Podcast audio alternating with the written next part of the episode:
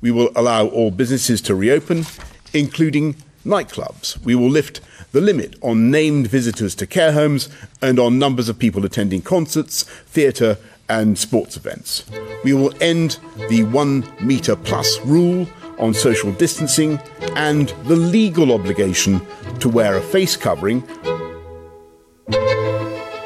Viva! Está com o Expresso da Manhã. Eu sou o Paulo Baldaia.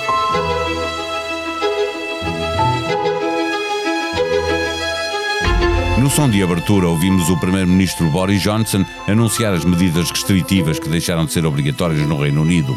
Casamentos sem limites de convidados, visitas aos lares sem restrições, discotecas abertas, fim do distanciamento social e até o uso de máscara passa a ser facultativo.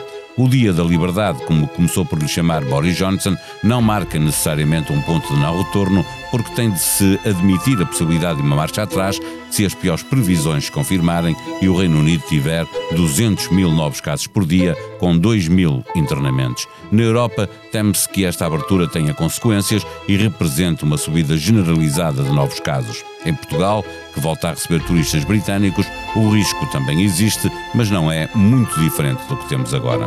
Levantar mais restrições no nosso país faz sentido? Quando será o momento ideal para o fazer? Neste episódio, recebemos o investigador Miguel Castanho, professor catedrático da Faculdade de Medicina da Universidade de Lisboa, para nos ajudar a avaliar a decisão britânica e antecipar o que podemos esperar que aconteça por cá. O Expresso da Manhã tem o patrocínio do BPI, eleito Marca de Confiança 2021 na categoria Banca pelas seleções do Reader's Digest. Banco BPI, Grupo CaixaBank. Este prémio é de exclusiva responsabilidade da entidade que o atribuiu. Viva, professor Miguel Castanho. Surpreendido com a decisão do governo britânico de manter o levantamento das restrições, eh, mesmo estando a viver uma quarta vaga com 50 mil casos diários e a variante Delta eh, a apontar para os 100 mil novos casos muito rapidamente? Não totalmente surpreendido, mas temos que nos lembrar que esta já é uma segunda data para o governo britânico. Eles já tinham planeado fazer esta abertura há algumas semanas atrás, acabaram por decidir fazê-la agora. Eh, é claro que é discutível até que ponto é que a marcação de uma terceira data não seria melhor do que insistir agora eh, nesta segunda data. Normalmente estes, estes braços de ferro com o vírus eh, por vezes acabam mal, o vírus é impiedoso, como nós sabemos, um, há alguma tendência dos políticos de quererem corresponder àquilo que é legitimamente a ansiedade das pessoas e de quererem ouvir boas notícias. Já temos ouvido também em diversas ocasiões, incluindo em Portugal, um, declarações de políticos que tiveram de voltar atrás nas suas decisões, que prometeram primeiro a abertura e a irreversibilidade dessa abertura e depois tiveram que voltar atrás. Neste caso, no Reino Unido, nós não temos uma bola de cristal para saber o que vai acontecer, mas temos as projeções do, do Centro Europeu de Controlo de Doenças, que nos diz que a situação na Europa, num todo, globalmente, tende a piorar nas próximas semanas, pelo menos nas próximas par de semanas, três semanas, e eventualmente depois melhorará. Enfim, portanto, é, é muito discutível até que ponto não seria preferível ter esta abertura no Reino Unido só dentro de uh, algumas semanas, embora eu compreenda de alguma forma o desejo muito grande de querer corresponder à expectativa, Mas, pessoas, uh, sobretudo em tempo estival. Há estudos de opinião uh, no Reino Unido que indicam que a maioria das pessoas nesta altura também preferiria esperar mais um pouco do que avançar já, ou seja, o dia da liberdade também é um dia de ansiedade. Exatamente, porque confrontado com o perigo uh, ao desejo de boas notícias soma-se também algum receio, que é, que é legítimo face a tudo o que temos vivido, como é óbvio. Agora, temos que ver que neste período em que nós não estamos muito mal como já estivemos, mas também não estamos muito bem, as opiniões dividem-se muito. É próprio desta zona intermédia em que nos encontramos. Portanto, algumas pessoas veem o copo meio cheio e, portanto, pronto para a fase seguinte, que é enchê-lo completamente, e há pessoas que ainda veem o copo meio vazio e, portanto, acham que talvez seja bom uh, ter algumas cautelas antes de fazermos uma abertura completa e nós notamos ao, ao, neste momento uma grande divisão entre as pessoas que são a favor de uma abertura e as pessoas que são a favor de, de prolongar pelo menos algumas medidas de contenção. Face às expectativas para as próximas semanas, eu diria que era prudente alguma contenção, de facto. Há, há, cientistas do outro lado do Canal da Mancha a, uh, uh, a chamar a atenção para o perigo uh, que esta abertura quase total decidida em Londres pode vir a significar uma subida exponencial de casos por toda a Europa. Partilha dessa preocupação? Partilho, porque para o vírus não há fronteiras, não é? e para onde viajam as pessoas viajam o vírus, e uma grande mobilidade das pessoas quer dizer também uma grande interação entre as pessoas. E nas zonas geográficas onde houver maior número de contágios e onde houver grande quantidade de vírus, obviamente são centros que servem para espalhar o vírus ou fontes que depois se propagam para, para as zonas que estão a tentar fazer uma contenção mais forte. Portanto, um, todos os países estão interligados, sobretudo no espaço europeu, e, portanto, é natural que os, os, países que estão com a maior contenção, que estão maior, com maior uh, precaução uh, a tentar gerir uh, os efeitos da pandemia internamente, vejam com preocupação que, do lado externo, em outros países, possam vir um, atitudes que, de alguma maneira, comprometem os seus esforços internos. E, portanto, eu, partilho dessa preocupação de falta de uma estratégia global, coordenada e concertada que, que permita à Europa uh, gerir um, mais uh, efetivamente, com, com, com maior eficácia, a pandemia, a progressão da pandemia. Uma das medidas que, que foi levantada é a obrigação de, de, fazer quarentena no regresso dos países que estão no lista amarela, inclui-se Portugal. O facto dos turistas britânicos já não terem de fazer essa quarentena eh, no regresso de Portugal vai fazer com que aumente o número de, de turistas do Reino Unido do nosso país. Eh, nestas circunstâncias, eh, é boa ou má notícia para Portugal e pergunto-lhe também se o governo português deveria reforçar a vigilância sobre estes turistas que vierem do Reino Unido. Em termos económicos é uma boa notícia, não há dúvida nenhuma. A questão é o preço que vamos pagar uh, por essa boa notícia. Um, o que eu diria é que, para já, uma vez que a situação em Portugal não é muito boa, a situação no Reino Unido também não é muito boa, isto é, não, como não existe um grande desequilíbrio entre os dois países, se calhar não se justificam grandes medidas de contenção para a mobilidade entre os dois países, porque eles estão numa situação mais ou menos uh, equiparável. Infelizmente, equiparável não no muito bom, mas no, no razoavelmente mau.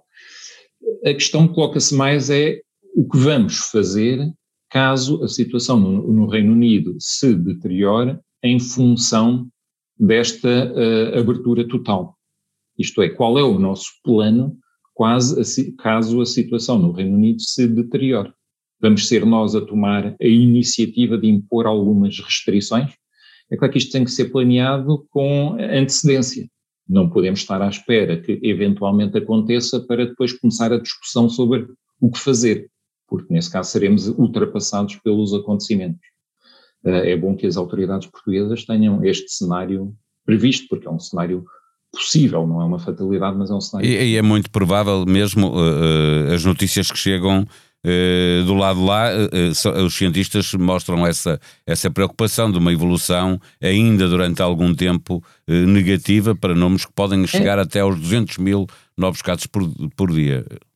É, Sendo é pouco provável, é possível, não é? É possível e, e, e, e, concordante com tudo aquilo que sabemos sobre a transmissibilidade da, da variante Delta, que neste momento é largamente dominante no, no Reino Unido e está-se a tornar dominante em, em Portugal e já é praticamente exclusiva em algumas zonas geográficas. Têm surgido também algumas notícias sobre novos conhecimentos sobre a, hum, a variante da África do Sul e, o, e, o, e a sua e a seu as suas características face à, às vacinas.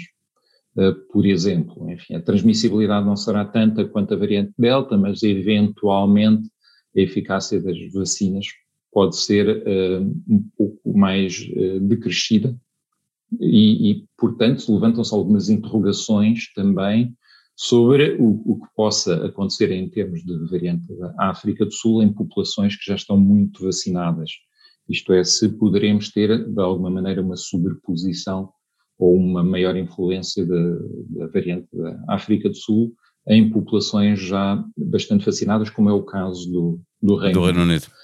E, portanto, todo, todos estes dados e todas estas informações deveriam inspirar, de facto, alguma cautela e alguma precaução e alguma prudência.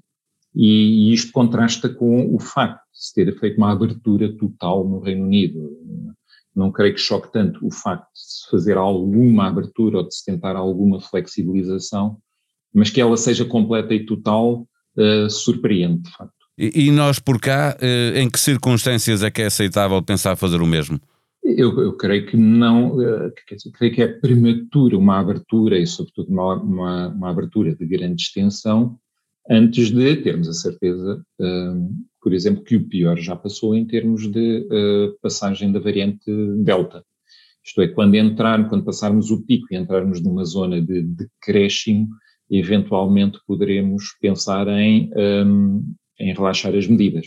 Relaxar e isso é com alguma abertura. Nós já conversamos aqui, é com uma taxa de vacinação já a rondar os 85% de, de, das pessoas que está previsto serem vacinadas. Sim, com, com uma taxa de vacinação já bastante mais avançada e também com uma incidência bastante já uh, mais reduzida. A incidência é importante porquê? porque um, mesmo com muita gente vacinada, a eficácia das vacinas não é 100%, como é óbvio. E, portanto, se houver muitos, se existirem muitos vírus em circulação, todas as pessoas estarão expostas ao vírus, potencialmente. E mesmo as pessoas vacinadas, algumas acabarão por adoecer, algumas, infelizmente, acabarão por ter hospitalização, algumas acabarão por uh, ser vítimas da, da doença. Eh, finalmente, uma última pergunta. Não, não trocaremos, eh, esperando por esse momento, eh, um problema por outro, no sentido em que haverá uma vacinação muito maior já no outono, quando as pessoas sazonalmente mudam o seu modo de estar, passam a ter mais vida interior, regressam às aulas dos, dos mais novos? Exatamente, esse, esse é o grande desafio. Por isso é que a prioridade neste momento deve ser acelerar o plano de vacinação tentar completá-lo antes do, do outono. Infelizmente, enfim, temos notícias também de um, limites no fornecimento de novas doses de vacinas, não sabemos se vamos conseguir uh, esse objetivo ou não, mas devemos estar focados nesse ponto. Neste momento, o que é oportuno e a estratégia correta, a meu ver, será uh, um, levar tão longe quanto possível o plano de vacinação antes do, do outono. É aí assim que, que jogamos uh, muito do nosso futuro, porque é melhor manter algumas restrições uh, durante o verão, no início do outono, do que arriscar uma abertura agora, mas depois um piorar da situação e nós termos que continuar a ter restrições para além desta meta durante o inverno todo e entrar ainda eh, no próximo ano com, com restrições e eventualmente chegar até por esta altura no próximo ano e ainda estarmos a é, falar a da gestão das restrições. A meu ver, é melhor fazer mais sacrifícios agora, ser mais prudente agora, para não ter que pagar um, uma, uma felicidade aparente neste momento mais tarde e pagá-la bastante caro. Em expresso.pt, o Benfica continua a ser notícia por causa do cartão vermelho, que admite o clube, tem efeitos negativos e levou já à decisão de averiguar internamente a gestão de Luís Felipe Vieira. Na tentativa de entrar na Liga dos Campeões, há um regresso de Rui Vitória à luz, aos comandos do Spartak de Moscovo, que vai lutar, primeiro na capital russa e depois na capital portuguesa, por uma vaga no play-off. O desporto não é apenas futebol e por estes dias há algo de bem mais importante a acontecer. Na Tribuna Expresso encontra um especial sobre os Jogos Olímpicos de Tóquio, com muitos vídeos para ver na página da Blitz, a festa com filas para entrar em clubes e discotecas no Reino Unido. Pelo menos agora que a vida voltou a ter alguma normalidade e os adolescentes e jovens adultos já entraram em férias escolares. Expresso da Manhã é um podcast diário que pode subscrever nas plataformas digitais ou ouvir em expresso.pt.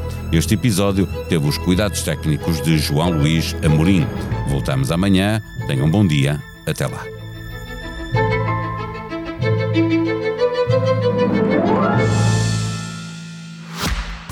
Expresso da Manhã tem o patrocínio do BPI, eleito Marca de Confiança 2021 na categoria Banca pelas seleções do Reader's Digest. Banco BPI, Grupo CaixaBank. Este prémio é de exclusiva responsabilidade da entidade que o atribuiu.